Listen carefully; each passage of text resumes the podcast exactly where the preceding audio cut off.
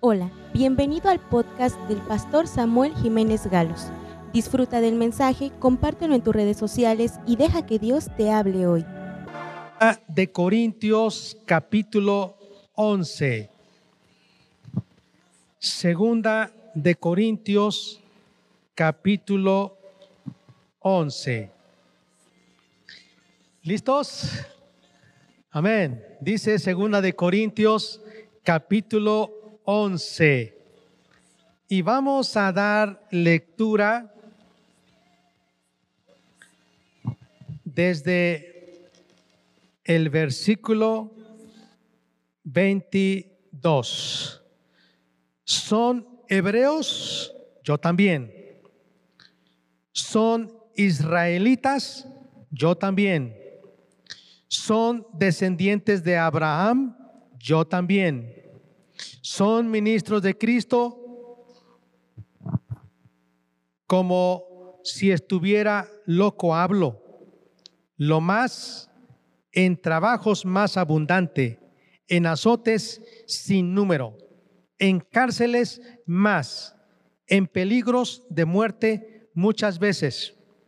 De los judíos, cinco veces he recibido cuarenta azotes menos uno.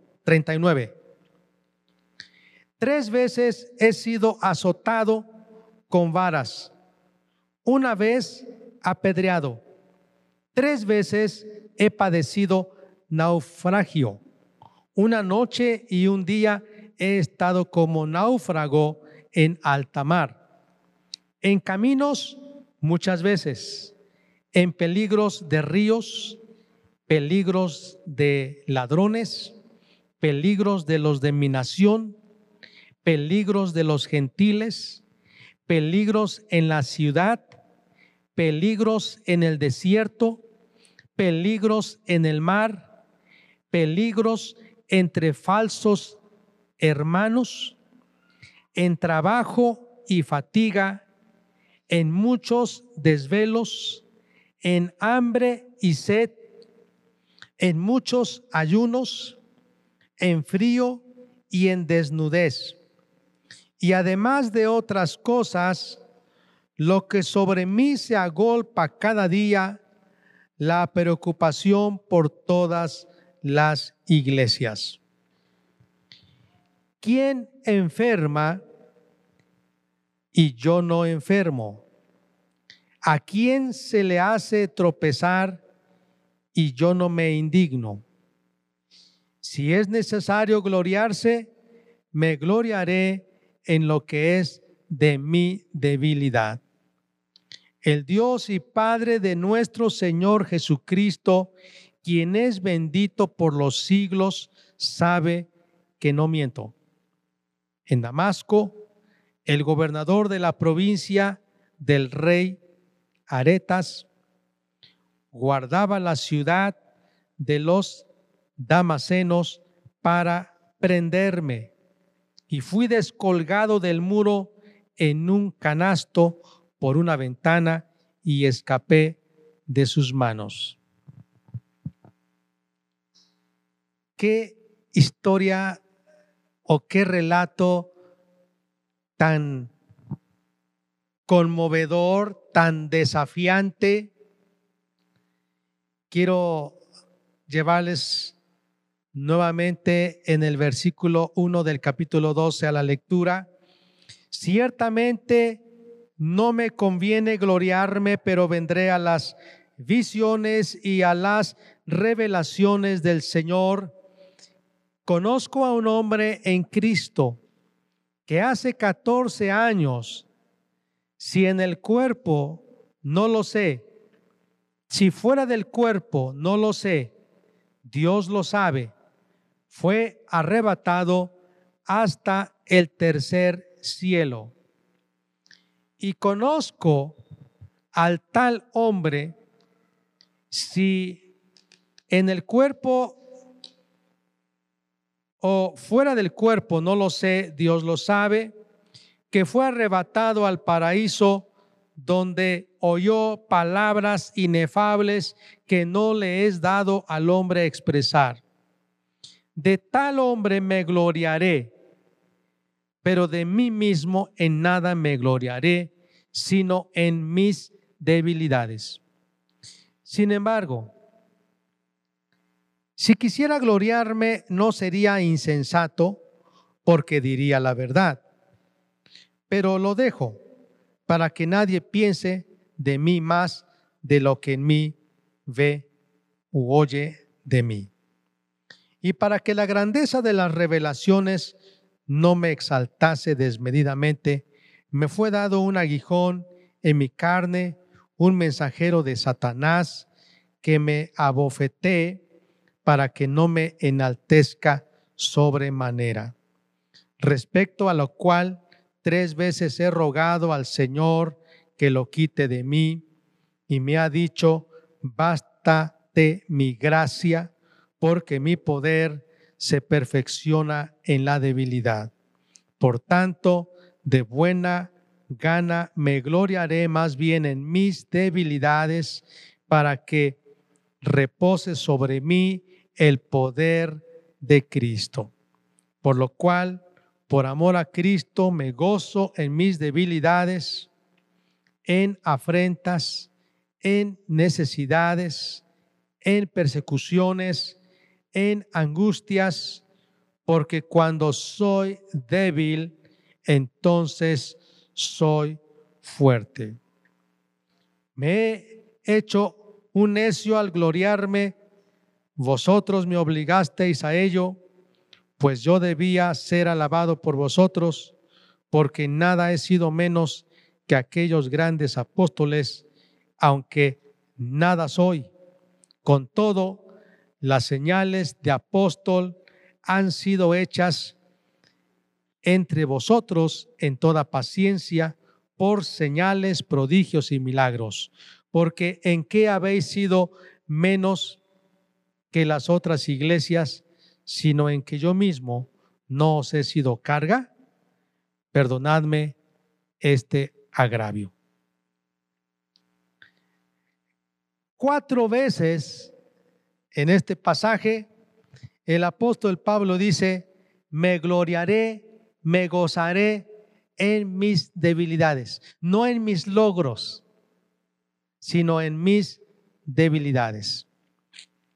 ¿Y quién mejor que el apóstol Pablo es tan idóneo para hablarnos del poder de Dios y de su gracia para nosotros que estamos aquí en este mundo? Y yo quiero hoy compartir con ustedes un pasaje o varios principios más bien de la palabra de Dios para continuar nuestro caminar en esta tierra. Y quiero a manera de introducción, espero poder hacerlo y lograr con ustedes el que el espíritu de la profecía nos pueda seguir ah, fortaleciendo y es en Apocalipsis. Apocalipsis es el libro de la revelación que Dios le mostró al apóstol Juan. Por eso al apóstol Juan se le llama el apocalipta. Es el apóstol que vivió hasta el año 96 después de Cristo. Era el amado de Jesús, era el que cuidó de la madre de Jesús hasta su muerte de ella, era el que recostaba, se recostaba con la cabeza en el pecho de Jesús cuando comían. No era Juan el Bautista, era Juan el apóstol, Juan el apocalipta.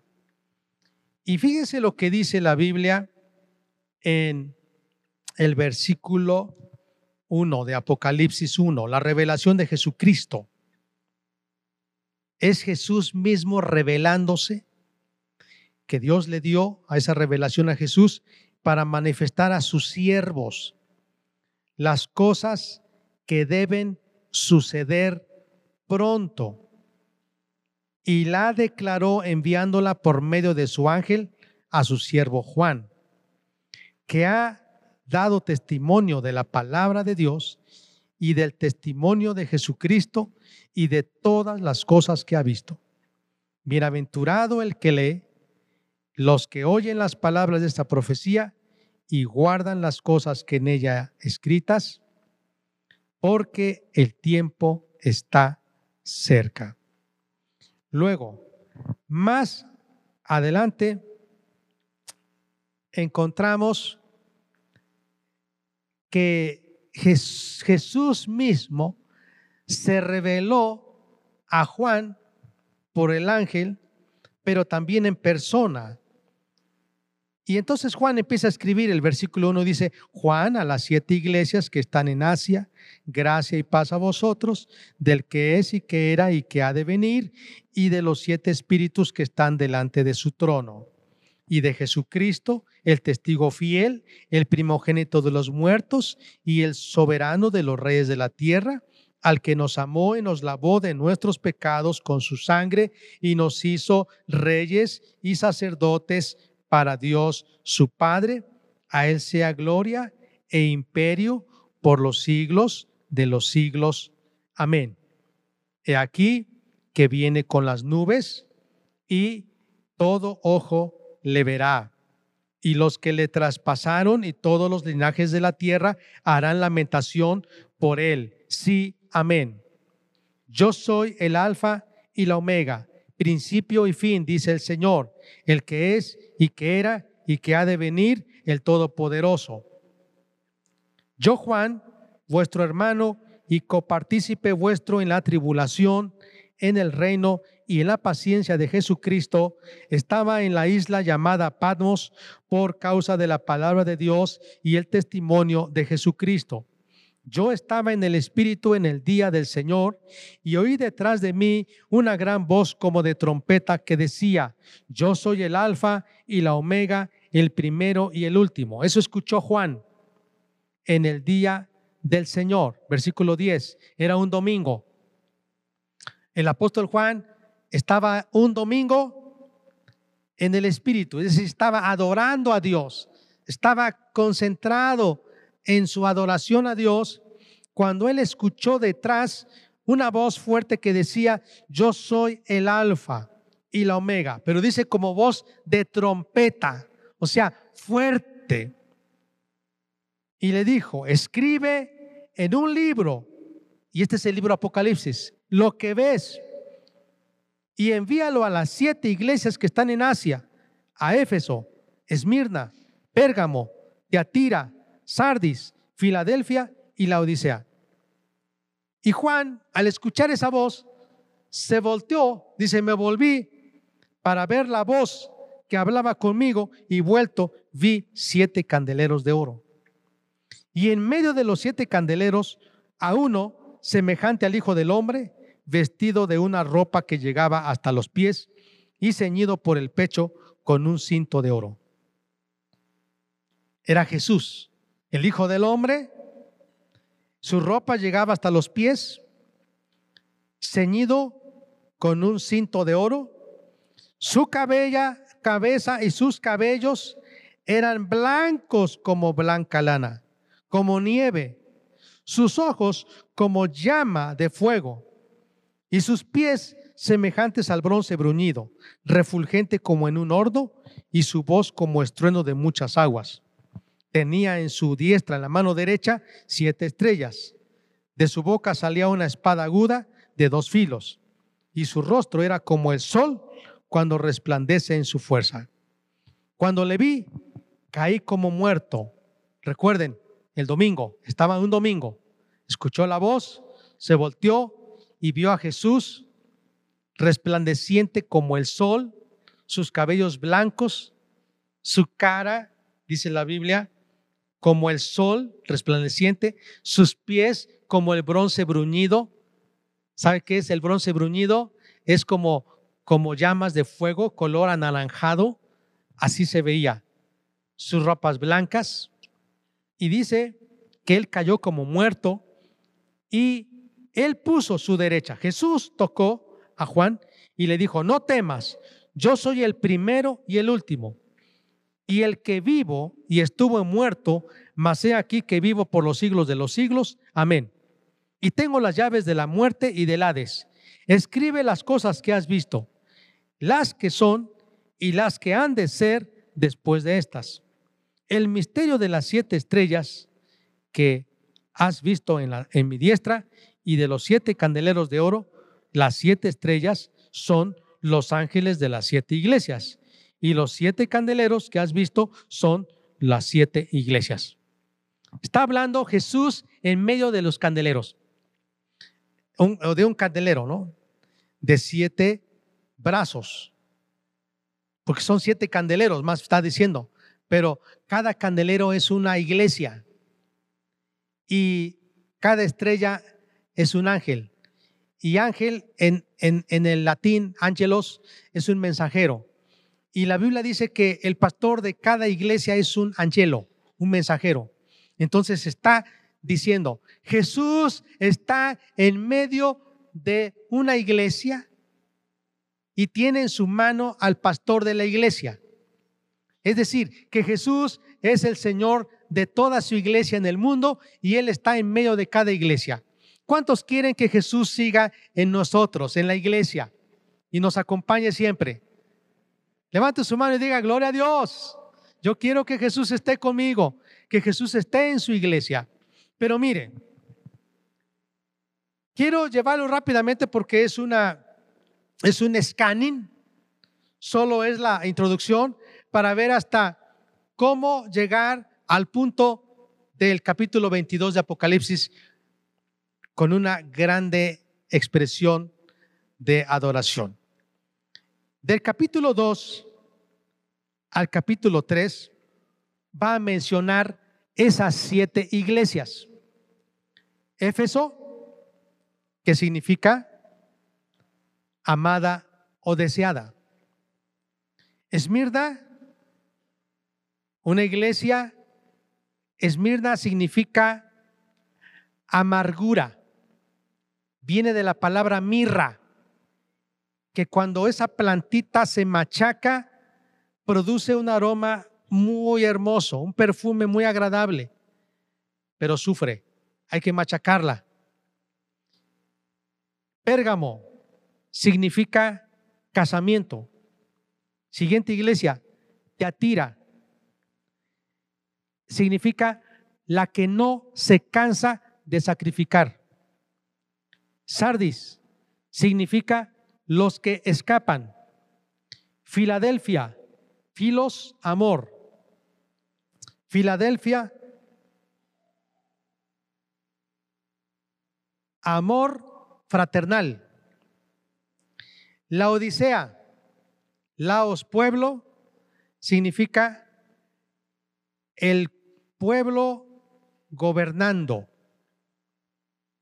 Y tenemos aquí entonces siete iglesias que estaban en Asia Menor en esa época del apóstol Juan. Jesús tiene un mensaje por su Espíritu Santo en cada iglesia. Versículo capítulo 2. El que tiene las siete estrellas en su diestra. Es decir, Jesucristo que tiene a los siete pastores de cada iglesia el que anda en medio de los siete candeleros de oro, el que anda en medio de cada iglesia, porque cada candelero es una iglesia, dice esto. Y viene un mensaje al cual nosotros hemos escuchado constantemente. Y cada vez que yo leo Apocalipsis, el Espíritu Santo me habla muy fuerte del capítulo 2, el versículo 2. Yo conozco tus obras, tu arduo trabajo, paciencia, que no puedes soportar a los malos.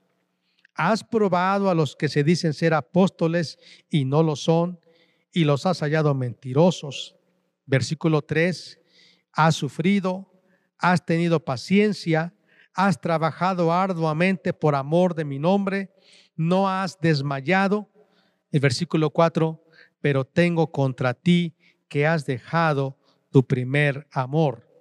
Versículo 5, recuerda por tanto de dónde has caído y arrepiéntete y haz las primeras obras, pues si no vendré pronto a ti y quitaré tu candelero de su lugar si no te hubieres arrepentido.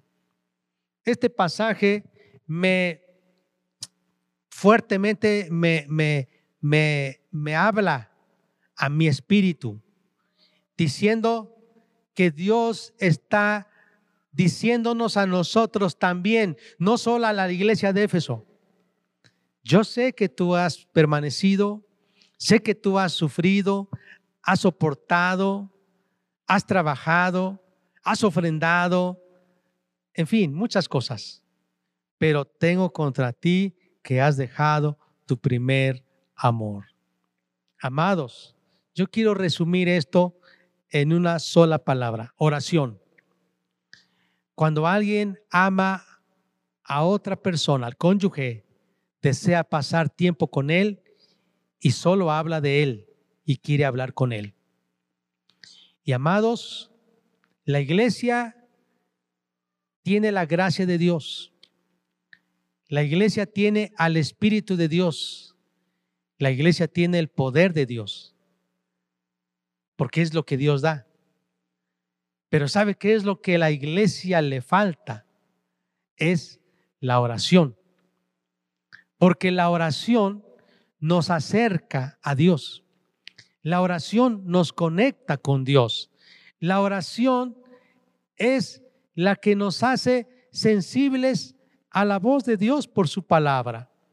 Ahora, orar no produce cambios si no está acompañada con la Biblia.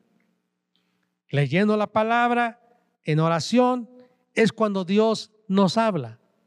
Así que yo les animo, amados, la oración no debe ser la cenicienta de la iglesia. La cenicienta es un personaje, una doncella que no la querían. No la llevaban a la fiesta, la ponían en el olvido y a lavar y hacer los quehaceres más difíciles y sucios de la casa, que nadie la quería. La oración no es así. La oración debe ser lo principal. Amados, la Biblia dice que cuando Jesús va a venir, Él pregunta, ¿hallará fe en la tierra? Es decir, ¿estarán orando? Y hay un canto que dice, ¿estarás tú velando como las diez vírgenes? A medianoche vino el esposo y las que estaban preparadas se fueron con él. ¿Sabes cómo podemos mantenernos alertas? Cuando oramos. Jesús dijo en Mateo 26, 41, velad y orad para que no entren o no entréis en tentación. Vela y ora. El Espíritu está presto y no habla del Espíritu Santo.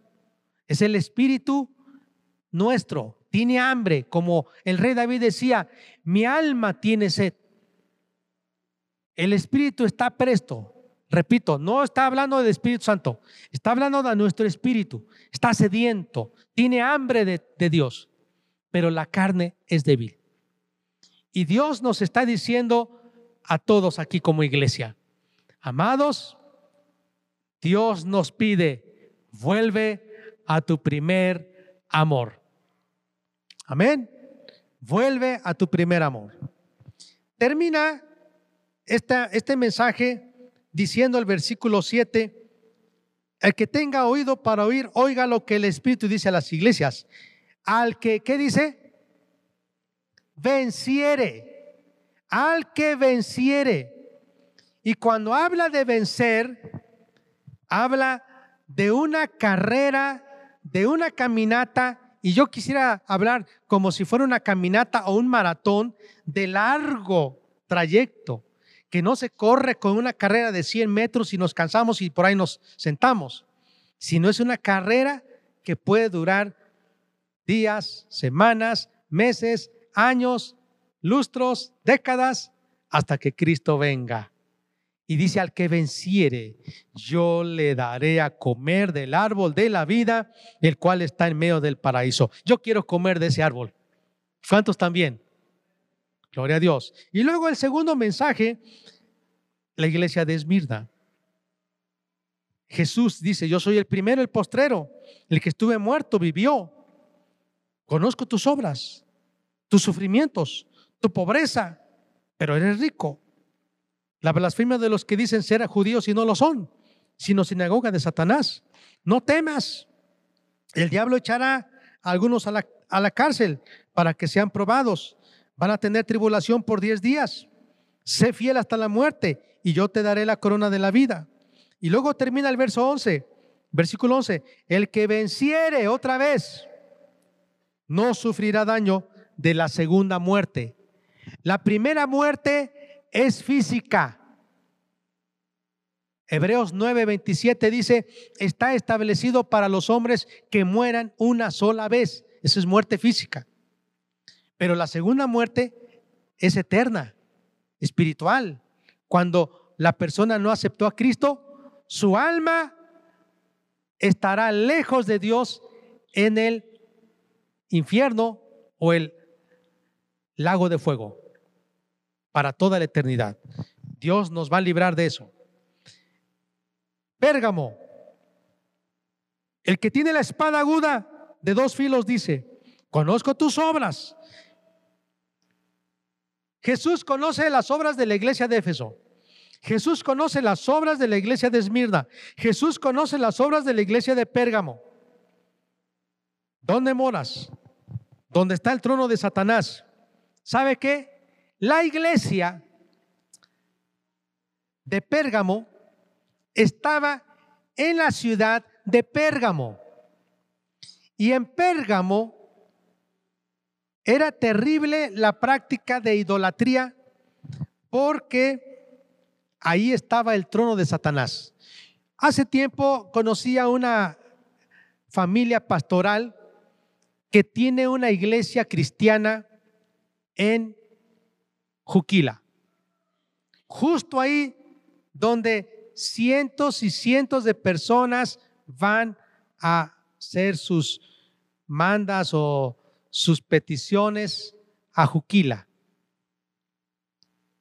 Allá.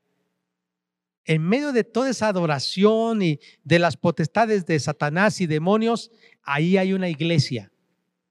También hay una iglesia de las asambleas de Dios que conocemos que se encuentra en Catemaco, donde se encuentra el Cerro del Mono Blanco y ahí está el, el, sacerdote mayor que es visitado por cientos de artistas, de músicos, políticos. Ahí también hay iglesia cristiana que adora a Dios. Y por eso está diciendo aquí, yo sé dónde moras, yo sé que ahí está el trono de Satanás en esa ciudad, pero dice, no has negado mi fe, retienes mi nombre.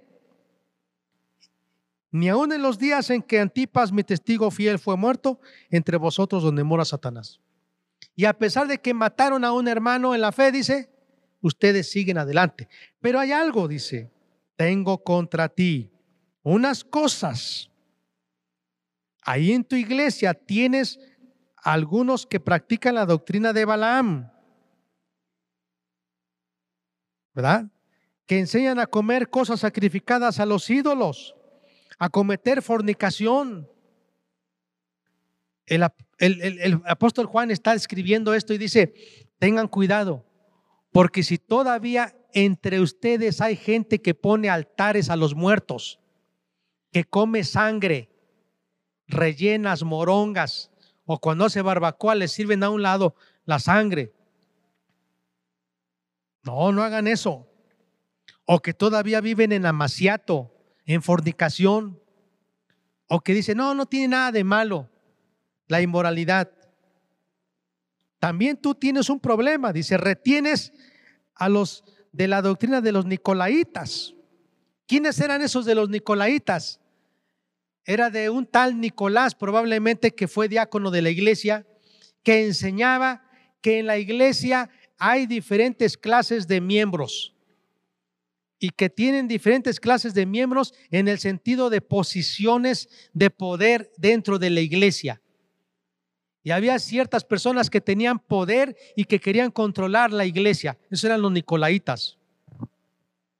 Pero está diciendo, arrepiéntete, porque si no voy a venir, voy a pelear contra ellos con la espada de mi boca. Pero el versículo 17 me agrada cuando dice, al que, ¿qué dice? Venciere. Al que venciere, le daré a comer del maná escondido. Así como el pueblo de Israel comía maná, yo quisiera probarlo. ¿A cuánto les gustaría probar ese maná?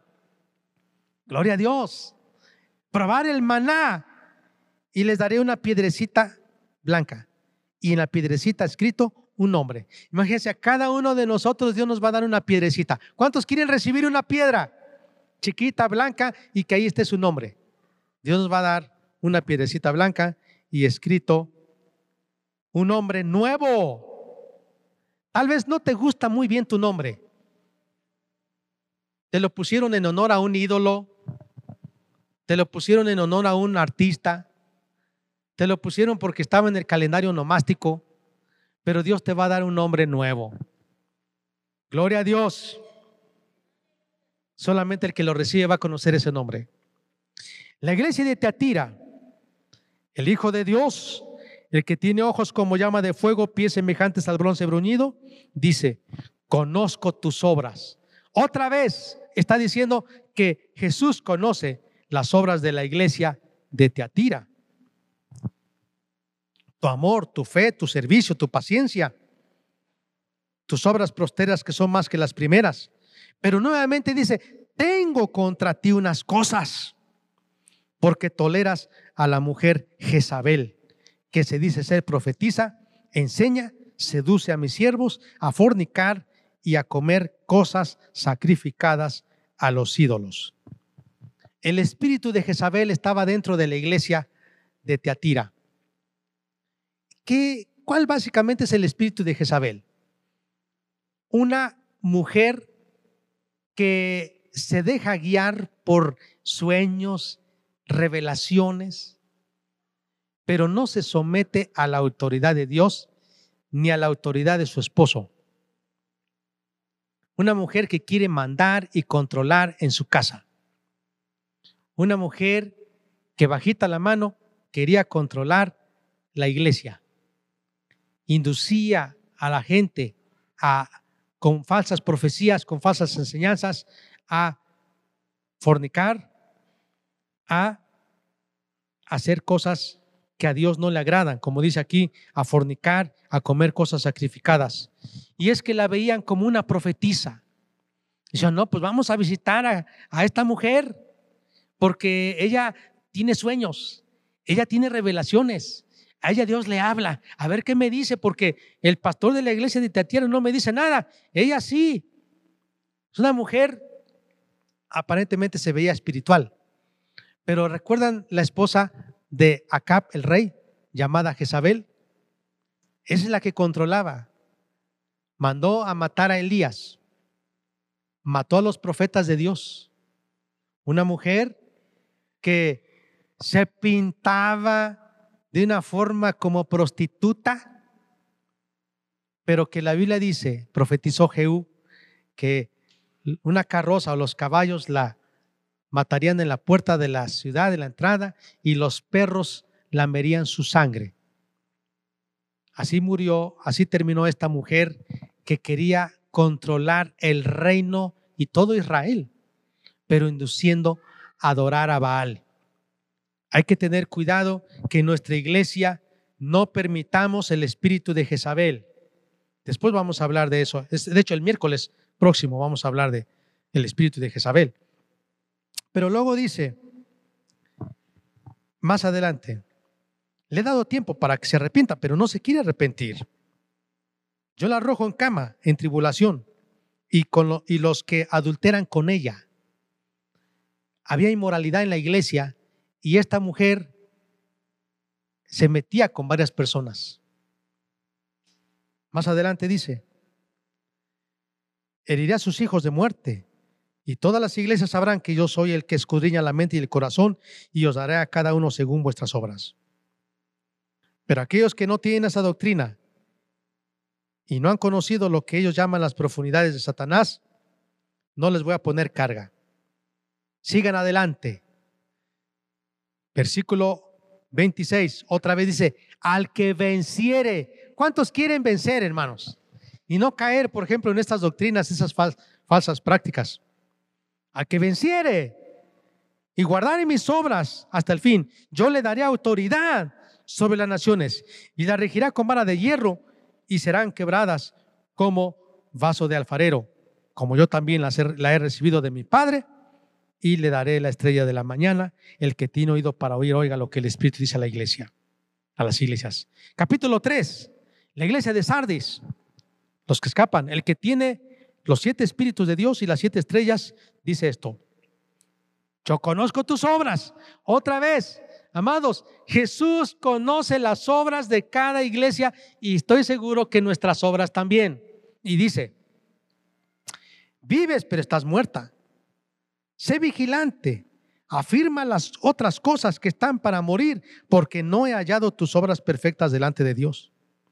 La iglesia de Sardis, amados, era la iglesia que se le habla de la iglesia de la reforma, pero también bien pudiera hablar en la condición espiritual de nosotros. Si dice que tienes nombre, pero estás muerto, es decir, era una iglesia de nombre, nominal. Soy cristiano, pero pues no permanece en Cristo, no ora, no lee la palabra, no adora. Dice, pues no, no es. Tiene nombre, pero no es. Está muerto. Si no velas, vendré sobre ti como ladrón y no sabrás a qué hora vendré sobre ti. Amados, Dios quiere que caminemos como soldados alertas. Y esto habla, hermanos, no vamos a ser cristianos nominales. ¿Sí, hermanos? No, vamos a ser cristianos de hechos, de palabras, viviendo la vida en Cristo. Vamos a continuar, después vamos a hablar de esto, pero dice, tienes unas pocas personas en Sardis que no han manchado sus vestiduras. Andarán conmigo en vestiduras blancas porque son dignas. Y nuevamente el versículo 5 dice, al que venciere, entonces Dios nos está hablando, tú tienes que vencer. Serás vestido de vestiduras blancas y no borraré su nombre del libro de la vida y confesaré su nombre delante de mi Padre y delante de sus ángeles. ¿Cuántos quieren tener esas ropas blancas y que Jesús les confiese y diga, no me avergüenzo de ti, tú eres el que al que yo salvé, ven. Yo quiero eso. Y dice la, última, la penúltima iglesia, versículo 7, el santo, el verdadero, el que tiene la llave de David, el que abre y ninguno cierra, y cierra y ninguno abre. Otra vez dice, conozco tus obras. Amados, Jesús conoce cada iglesia. Jesús conoce a cada iglesia de Nochixtlán. Jesús conoce a cada iglesia de Oaxaca, de México, del mundo. Jesús conoce quiénes somos verdaderamente. Y dice más adelante, he puesto delante de ti una puerta abierta, la cual nadie puede cerrar, porque aunque tienes poca fuerza, has guardado mi palabra y no has negado mi nombre. En esta iglesia yo no encuentro que Jesús le diga, tengo contra ti unas cosas. Así no le dice esta iglesia. Y esta iglesia es la iglesia verdadera. La iglesia de Filadelfia es la iglesia verdadera. Yo quiero que así Dios nos diga. Entrego a los de la sinagoga de Satanás, a los que se dicen ser judíos y no lo son, sino que mienten. Yo haré que vengan y se postren a tus pies y reconozcan que yo te he amado. Por cuanto has guardado, vamos a leer versículo 10, por cuanto has guardado la palabra de mi paciencia, yo también te guardaré de la hora de la prueba que ha de venir sobre el mundo entero para probar a los que moran sobre la tierra. Amados, la iglesia verdadera, la iglesia de Filadelfia, representa a la iglesia verdadera que está, a creyentes verdaderos que están en las iglesias, que han guardado la palabra de Dios, que se mantienen fieles, santos, sin pecado, sin mancha, que aman a Jesús. No dice, tengo contra ti, tengo contra ti, tengo contra ti. Si, dice, si no le dice, tengo contra ti, es que tienen su primer amor. Que no tienen el espíritu de, de Balaam o de Balac o de los Nicolaitas o el espíritu de Jezabel. No, es una iglesia que está buscando a Dios, una iglesia entregada. Pero más adelante dice, yo te guardaré de la hora de la prueba. ¿Sabe cuál es la prueba que va a venir a este mundo? La gran tribulación. Y dice la Biblia, te voy a guardar de la tribulación que va a venir en este mundo, porque tú has guardado mi palabra. Esa es la promesa que Dios le da a la iglesia. Si usted y yo nos mantenemos, nos mantenemos firmes, amando a Jesús, haciendo su voluntad, mire, Él nos va a guardar de la gran tribulación. Termina esto, dice, retén lo que tienes para que ninguno tome tu corona. Amados, manténganse fieles. Quiero decirles a ustedes, hermanos, manténganse fieles a Cristo. Amén, hermanos. Nunca se alejen de Jesús. Manténganse firmes en la fe de Cristo. No desmayen así haya pruebas, así haya aflicciones, así haya falsos profetas, falsos maestros, así vean, hermanos, situaciones adversas, sigan, sigamos a Cristo. Amén. Dice más adelante, al que venciere, le haré columna en el templo de mi Dios y nunca más saldrá de allí y escribiré sobre él el nombre de mi Dios, el nombre de la ciudad de mi Dios, la nueva Jerusalén, la cual desciende del cielo de mi Dios y mi nombre nuevo. Pero el versículo 14 habla de la iglesia, una iglesia fría, la iglesia de la Odisea. El amén, el testigo fiel, verdadero, el principio de la creación de Dios, dice esto otra vez, conozco tus obras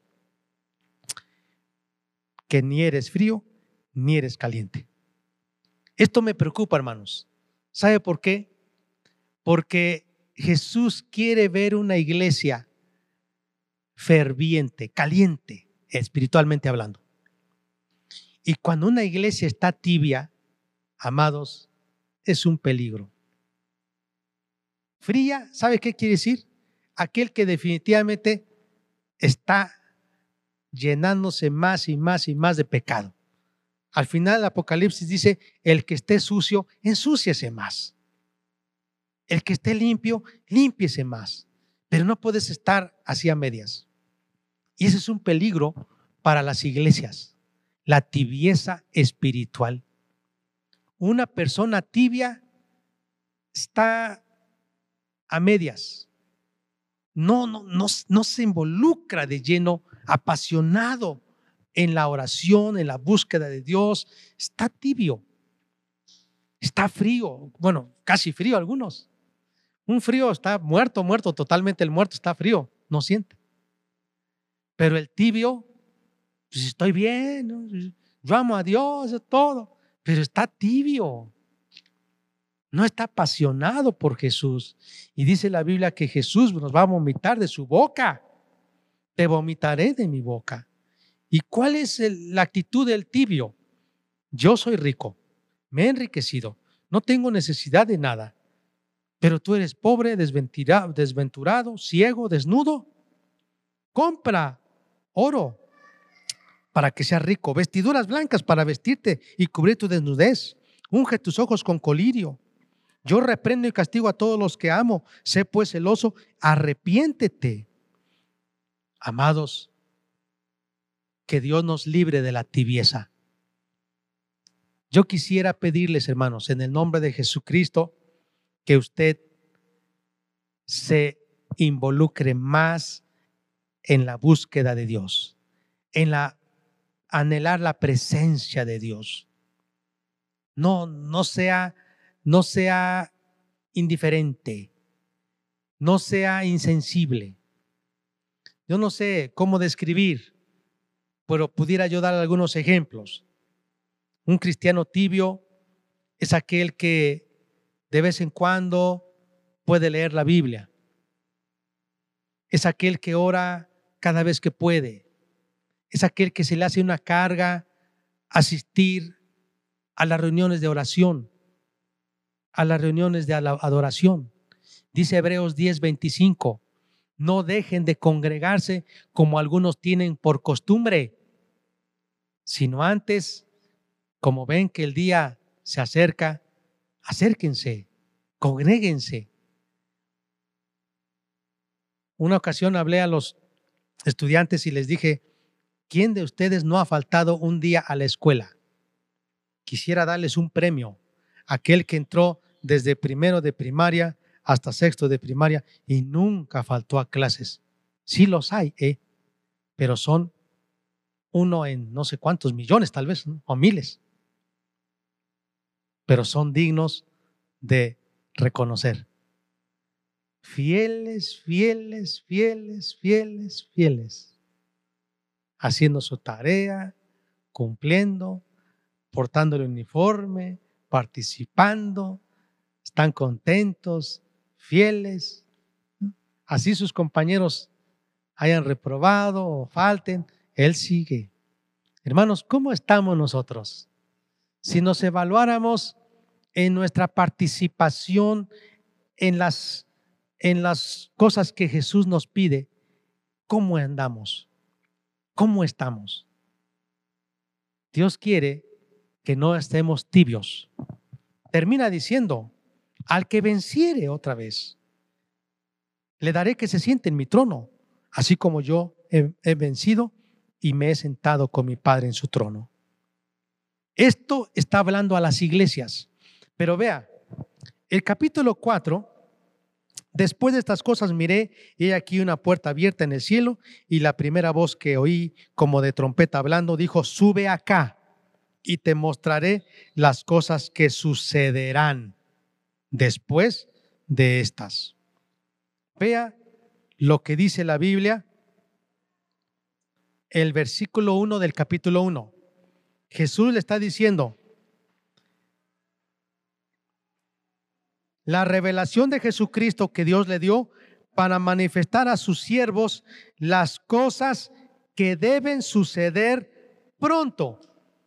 Luego el capítulo 4 las cosas que sucederán después de estas. Entonces ya habla de otra etapa. El capítulo 4, hermanos, habla de la iglesia que sube al cielo. Es el rapto aquí. Después de este mensaje a las iglesias, aquí habla del rapto. Y Juan representa a la iglesia. Cuando Jesús le dice, sube acá, Jesús está hablando también a la iglesia. Oí una voz como de trompeta, sube acá y te mostraré las cosas que sucederán. Hermanos, ¿qué va a pasar después que la iglesia suba al cielo? ¿Qué va a pasar? Vean lo que dice. Hay una escena, un trono, uno que está sentado, semejante a pira de jaspe, de cornalina, alrededor del trono un arco iris en aspecto a la esmeralda. Alrededor de ese trono, 24 tronos. En cada trono está sentado un anciano. Están vestidos de ropas blancas, con coronas de oro en sus cabezas. Del trono salen relámpagos, truenos, voces. Delante del trono salen, arden siete lámparas de fuego. Esa es la escena. Delante del trono, un mar de vidrio, semejante al cristal. Junto al trono y alrededor del trono, cuatro seres vivientes, llenos de ojos delante y detrás. El primer ser, semejante al león. El segundo, semejante al becerro el tercero semejante a hombre, el cuarto semejante a águila. Estos, estos cuatro seres vivientes tienen seis alas. Con dos vuelan, con dos cubren sus rostros y con dos cubren sus pies. Están llenos de ojos por dentro y por fuera, y día y noche dicen, Santo, Santo, Santo es el Señor Dios Todopoderoso, el que era, el que es, el que ha de venir. Cuando esos seres vivientes dan gloria y honra y acción de gracias al que está sentado en el trono y al que vive por los siglos de los siglos, al Padre y al Hijo, los 24 ancianos se postran, quitan sus coronas y adoran al que vive. Y le dicen, Señor, digno eres de recibir la gloria, la honra, el poder, porque tú creaste todas las cosas y por tu voluntad existen y fueron creadas. Ese es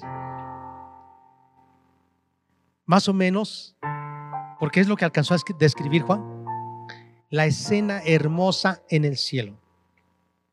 Y luego en el capítulo 5 se levanta el Cordero de Dios, es Cristo. Juan está llorando, llorando, llorando, porque el Padre dice, ¿quién es digno de abrir los sellos de este rollo? Nadie era digno. Y Juan lloraba mucho, hasta que se levanta el Cordero, Él es el digno de abrir los sellos. ¿Y sabe qué representa esos sellos? Representa la autoridad que Dios tiene para ahora intervenir sobre este mundo y de, cada sello vienen cosas terribles sobre este mundo. Vean lo que dice el capítulo 6.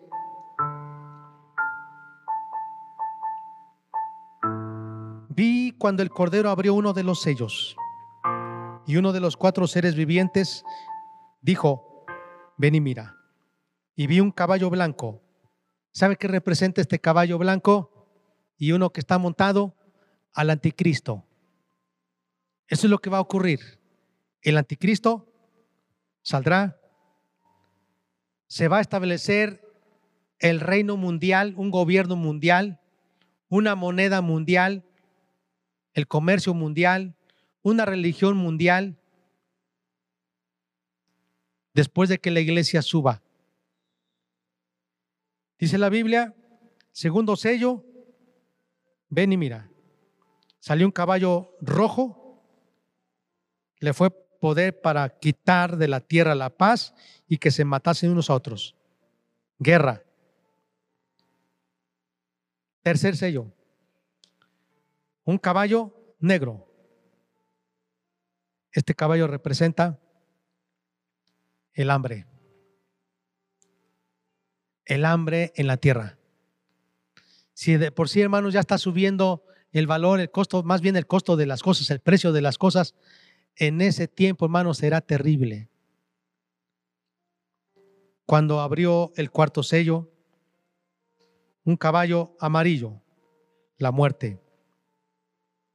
Millones y millones van a morir. El quinto sello, las almas de los que habían muerto como mártires por la causa de Cristo. Sexto sello, un gran terremoto la luna se puso como sangre, el sol se puso negro, las estrellas cayeron sobre la tierra, el cielo se desvaneció como un pergamino. Qué tremendo. Y todos los reyes, los grandes, los ricos, los capitanes, los poderosos, siervos, libres, esclavos, todos se escondieron en las cuevas y entre las peñas de los montes y decían, a los montes y a las peñas caigan sobre nosotros, escóndanos del rostro de aquel que está sentado ante el trono, sobre el trono y de la ira del cordero, porque el gran día de su ira ha llegado y quién podrá sostenerse en pie. Eso es lo que va a ocurrir, hermanos. Capítulo 7, los 144 mil sellados, 12 mil de cada tribu de Israel. Los testigos de Jehová enseñan que ellos son los escogidos y que de ellos 144 mil son los sellados, que son los que van a ir al cielo, nada más. Aquí no dice esto. Dice 12 mil de cada tribu de Israel, de Rubén, de Benjamín, de José, de, de Leví, de Manasés, de todos. Y estos son 144 mil, 12 mil de cada uno, de que van a ser vírgenes, que nunca se contaminaron con el pecado, dice la Biblia, y estarán con Cristo. Pero luego dice el versículo 9, miré a una gran multitud, la cual nadie podía contar, de todas naciones, tribus y lenguas y pueblos que estaban delante del trono de la presencia del Cordero, vestidos de ropas blancas y con palmas en las manos. Esta multitud, amados, que nadie podía contar, es la iglesia. Millones y millones. Juan verá esa escena y estarán cantando. ¿Y qué dirán? Vea lo que dice. La salvación pertenece a nuestro Dios que está sentado en el trono y al Cordero.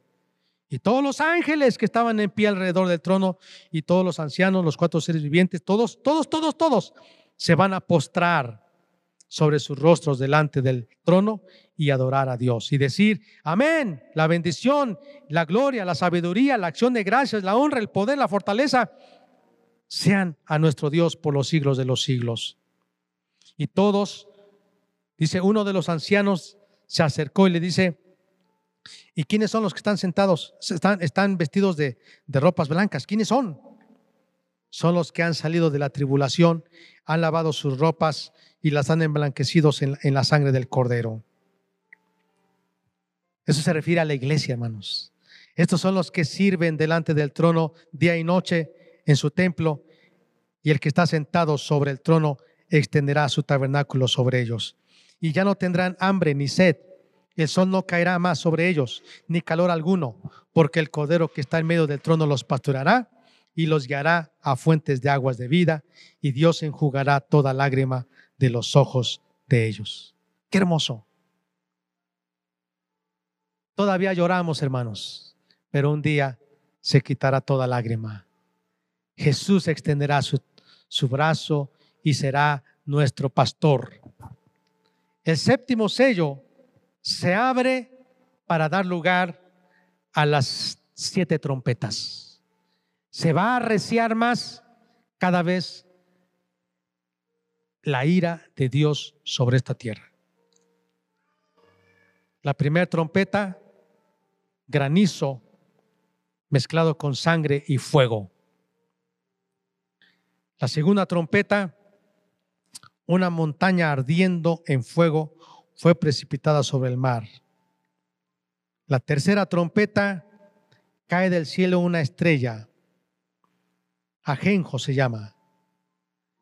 Va a envenenar las aguas del mar. Se hacen amargas.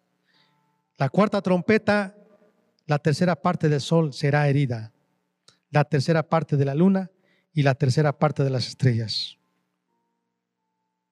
La quinta trompeta una estrella caerá del cielo a la tierra y se le dio la llave del pozo del abismo. Y saldrá un espíritu inmundo terrible, Apolión. Este hombre tendrá cabello como de mujer, como langosta, con colas, de áspid y va a atormentar a las personas, millones de, de personas, miles, millones de seres saldrán del abismo. Dice el versículo 10, colas como de escorpiones. Y tienen por rey sobre ellos el ángel del abismo, cuyo nombre en hebreo es Abadón y en, griego Apolión. La sexta trompeta serán desatados junto al gran río cuatro ángeles y saldrán para matar la tercera parte de los hombres a través de una guerra en la que participarán 200 millones de soldados. Terrible, ¿no, hermanos? Antes era increíble pensar eso. Pero piense solamente en China, ¿cuántos soldados tiene el ejército chino? Nada más.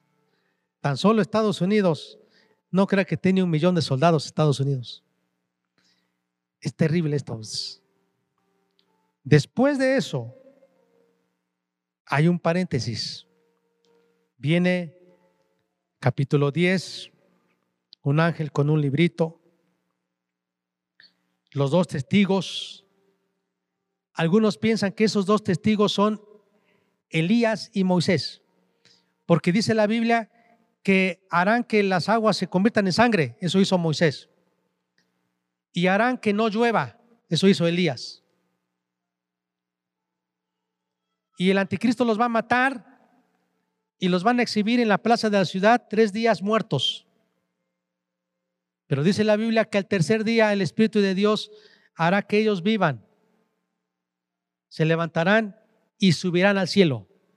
Así como Elías subió al cielo, así como Moisés, aunque fue puesto su cuerpo en el monte, la Biblia dice que el arcángel Miguel contendió con el cuerpo de Moisés, pero no murió, está en el cielo.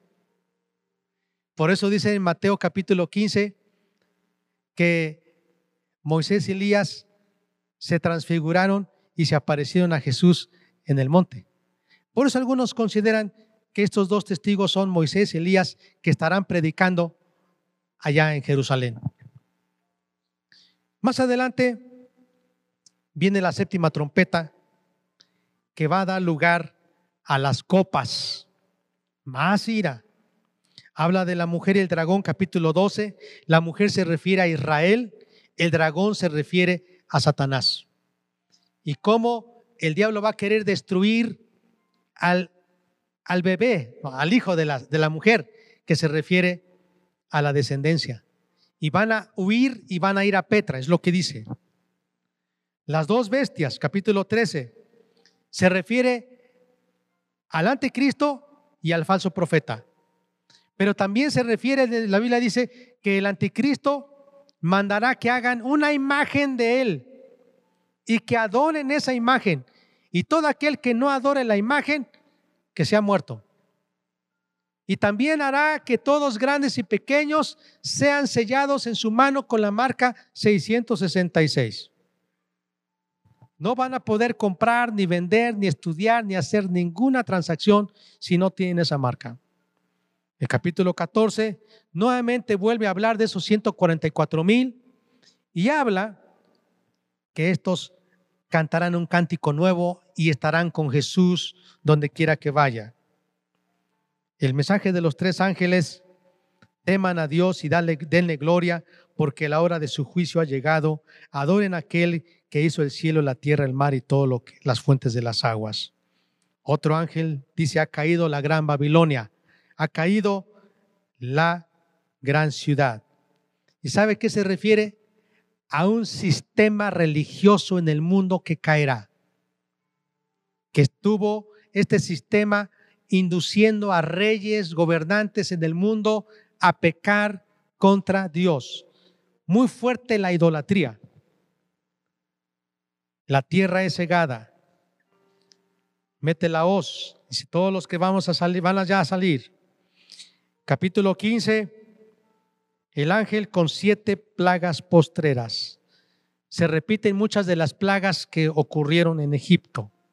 Vienen las copas, capítulo 16, la primera copa, úlcera, maligna, pestilente,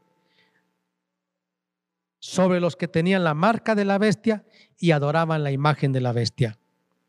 Segunda copa, versículo 3, el mar se convierte en sangre. Tercera copa, los ríos, las fuentes de las aguas se convierten en sangre. Cuarta copa, es terrible. Versículo 8. Los hombres se quemaron con el gran calor y blasfemaron el nombre de Dios, que tiene poder sobre las plagas. No sé si ustedes escucharon hace algunos años de una ciudad, no sé si Dubái, donde dejaban los autos estacionados y las llantas, los neumáticos se deshacían del calor. Los científicos están diciendo que viene una grande ola de la más fuerte que nunca ha existido a principios del próximo año 2024. El calor está aumentando. De hecho, acaban apenas decir que un gran iceberg, un pedazo, una roca de hielo del tamaño de Inglaterra se acaba de desprender del Polo Norte. Va a su camino. Esto genera inundaciones, desbordamientos de ríos, cambios en los climas, en el ambiente. Todo eso. Vemos el quinto ángel.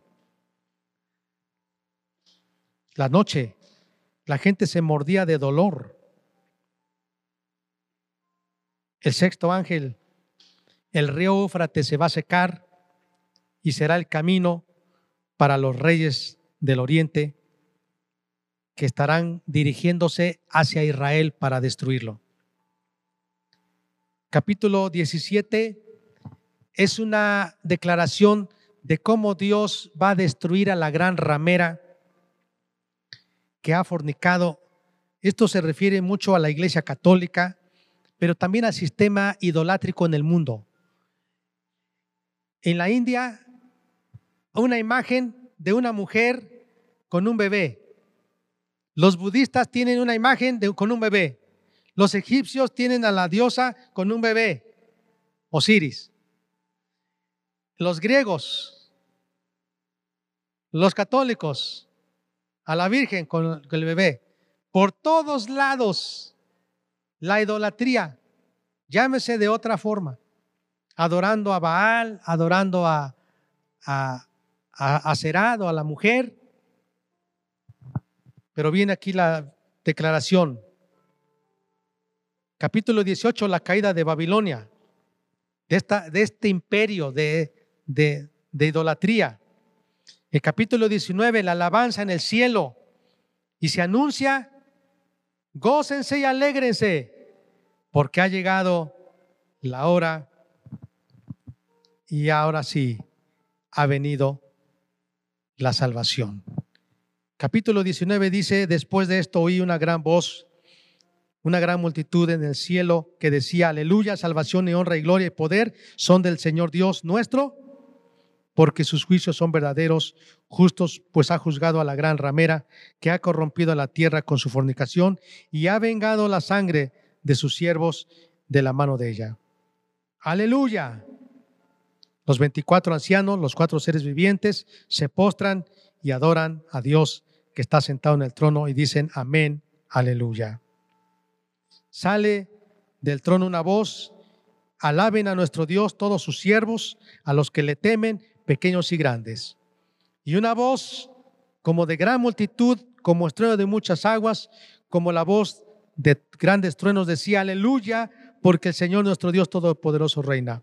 Gocémonos, alegrémonos y démosle gloria, porque han llegado las bodas del Cordero y su esposa se ha preparado. Y a ella se le ha concedido que se vista de lino fino, limpio y resplandeciente, porque el lino fino es las acciones justas de los ancianos, de los santos, perdón. Y el ángel me dijo, bienaventurado los que son llamados a la cena de las bodas del Cordero, y me dijo, estas son palabras verdaderas de Dios. Yo me postré a sus pies para adorar al ángel y el ángel me dijo, no lo hagas porque yo soy consiervo tuyo y de tus hermanos que retienen el testimonio de Jesús. Adora a Dios porque el testimonio de Jesús es el espíritu de la profecía. Entonces vi el cielo abierto y aquí un caballo blanco y el que lo montaba se llamaba fiel y verdadero y con justicia juzga y pelea. Sus ojos son como llama de fuego y había en su cabeza muchas diademas y tenía un nombre escrito que ninguno conocía sino él mismo. Estaba vestido de una ropa teñida en sangre y su nombre es el verbo de Dios. Y sus, los ejércitos celestiales vestidos de lino finísimo, blanco y limpio le seguían en caballos blancos. De su boca sale una espada aguda para herir con ella a las naciones y la regirá con vara de hierro y él pisa el agar del vino del furor y de la ira del Dios Todopoderoso, y en su vestidura y en su muslo tiene escrito este nombre, Rey de Reyes, Señor de Señores. Este es Jesús. Ahora sí, cuando va a venir hasta la tierra como un rey, como un vencedor. Ya no vendrá montado sobre un asno, sino ahora montado sobre un caballo, un guerrero, un capitán, un general. Y aquí ocurre la cena, la cena, pero la grande cena de las aves que comerán las carnes de todos aquellos que querrán pelear contra Cristo y su ejército. Este, esta guerra se llama la guerra de Gog y la guerra, más bien la guerra del Armagedón, en Megiddo. Y luego el capítulo 20, mil años. Satanás será atado en un abismo encadenado y Jesús gobernará mil años sobre esta tierra. Habrá paz, bendición, pero después será desatado, después de mil años, y Satanás preparará un grande ejército pero Jesús los va a vencer. Capítulo 21 nos habla de cómo es ese cielo nuevo y tierra nueva, la gran Jerusalén, una ciudad que va a descender del cielo, una ciudad que va a descender. Dice, ataviada como una novia. ¿Sabe cómo es una novia cuando está ataviada? Hermosa, porque es su día de fiesta, de boda. Así la iglesia va a descender hermosa. Capítulo 22 entonces, la vida de Cristo está cerca. Y por eso dice el versículo 6, estas palabras son fieles y verdaderas.